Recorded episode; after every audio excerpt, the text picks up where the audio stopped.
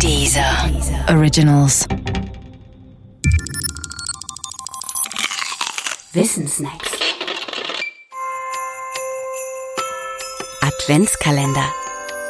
Türchen 4. Die Erfindung des Schlittens. Wenn wir an Schlitten denken, haben wir Bilder von Kindern vor Augen, die auf Holzgestellen mit Kufen schneebedeckte Hänge hinuntersausen. Schlitten sind heutzutage Freizeitspaßobjekte. Diese Funktion haben sie allerdings noch nicht lange, vielleicht erst seit etwa 250 Jahren.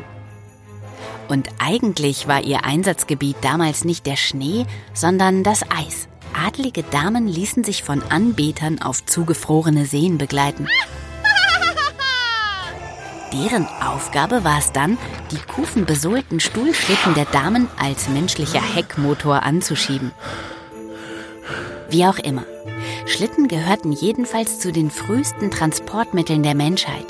Anfänglich dienten sie zum Bewegen nichtmenschlicher Lasten, also von Holz oder Steinen. Erfunden wurden sie noch vor dem Rad, aber nach der Schleife. Eine Schleife ist dabei nicht das, woran man zuerst denkt, wenn man das Wort hört.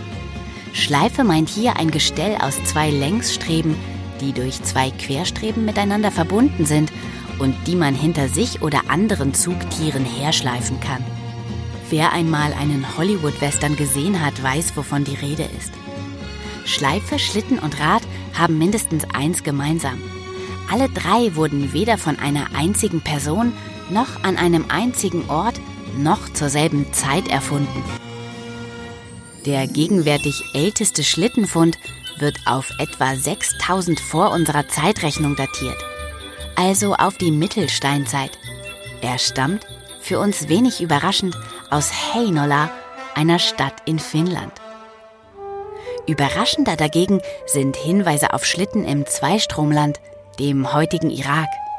Auf Tafeln und Scherben, ebenfalls aus der Mittelsteinzeit, finden sich dort Abbildungen von Schlitten.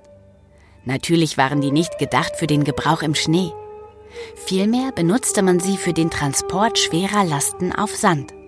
Auch der Pyramidenbau in Ägypten wäre ohne sie nur schwer möglich gewesen.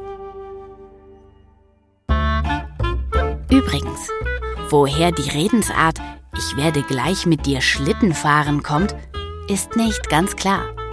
Manche sagen, sie hänge mit der auch ruppigen Fahrt auf dem Schlitten im Schnee zusammen. Andere meinen, sie beziehe sich auf den Transport von verletzten Soldaten in Kriegswintern. Gut, dass diese Zeiten vorbei sind. Also dann, auf in den Schnee.